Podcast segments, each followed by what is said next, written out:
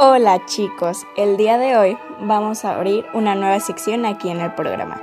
Yo soy la conductora Meurean Estrada y el día de hoy vamos a comenzar con una sección llamada Conociendo la Independencia de México, lo cual nos está variando de cinco podcasts con mucha información sobre la independencia de México. Vamos a hablar de varios puntos muy relevantes de esta grandiosa historia y los cuales nos ayudarán a conocer a nuestro querido país. En nuestro primer podcast vamos a hablar de las causas políticas, sociales y económicas internas y externas sobre la independencia de México. Para que se logre una emancipación o la independencia de un país es necesario pasar por un largo proceso. Obtener la independencia no es cosa fácil, México no fue la excepción, ya que su lugar de independencia conllevó una gran cantidad de luchas por más de una década, más específicamente desde 1810 a 1821. Bien, todo en esta vida tiene una razón de ser. Las cosas no se dan así porque sí, y mucho menos podemos decir que sea sin alguna razón o algún hecho que se ha desarrollado un conflicto tan prolongado como el que estaremos hablando a continuación. Así que la pregunta es, ¿cuáles fueron los motivos o causas que prolongaron la ansiada liberación mexicana? Pues vamos a empezar por un punto muy importante chicos, lo cual fue causa social y lleva por nombre la desigualdad. Los habitantes criollos del país azteca ya estaban hartos y no soportaban más la discriminación por una ridícula clasificación de raza o posición económica o social, así como las miradas llenas de desprecio de parte de los europeos hacia los nativos. Por otra parte, entra también el abuso de la explotación de los indígenas o de la zona para que fueran sus esclavos.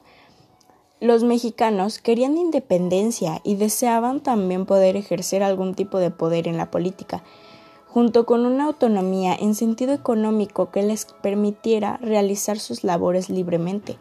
No querían más la pérdida paulatina de sus características o cultura.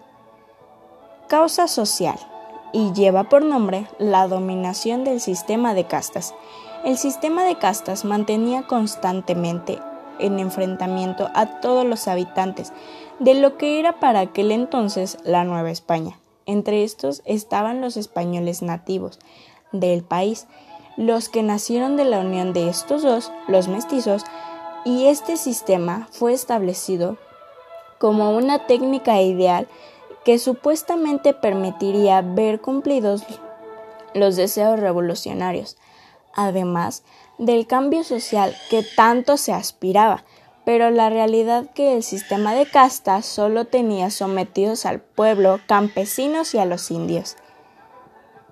Causa política.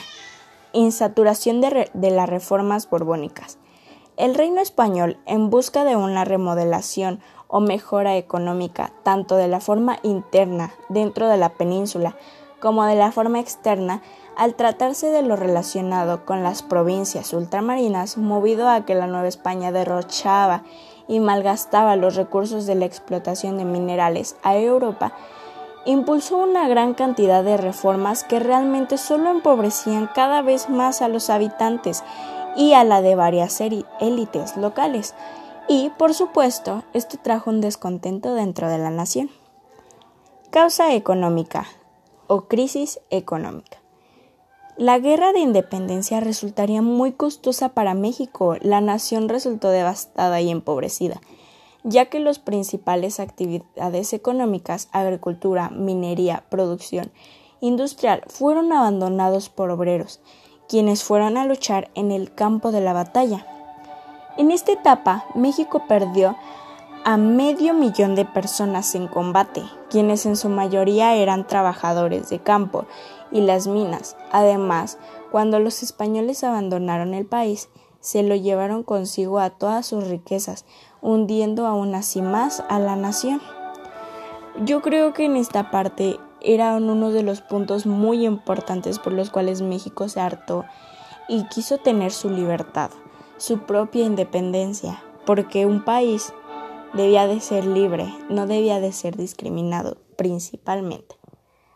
Yo creo que en conclusión, la independencia de México, puedo mencionar que es un hecho que marcó el destino de nuestra nación y fueron los cimientos para conseguir una nación libre, soberana y sobre todo y muy importante, independiente. Yo creo que aquí vamos a dejar nuestro podcast número uno y después en la semana estaremos haciendo nuestro podcast número dos. Espero que les haya gustado mucho, que les haya gustado mucho y que lo escuchen en familia para poder comprender más lo que fue la independencia de México. Eso es todo, yo soy Mauriana Estrada. Muchas gracias por escucharme el día de hoy.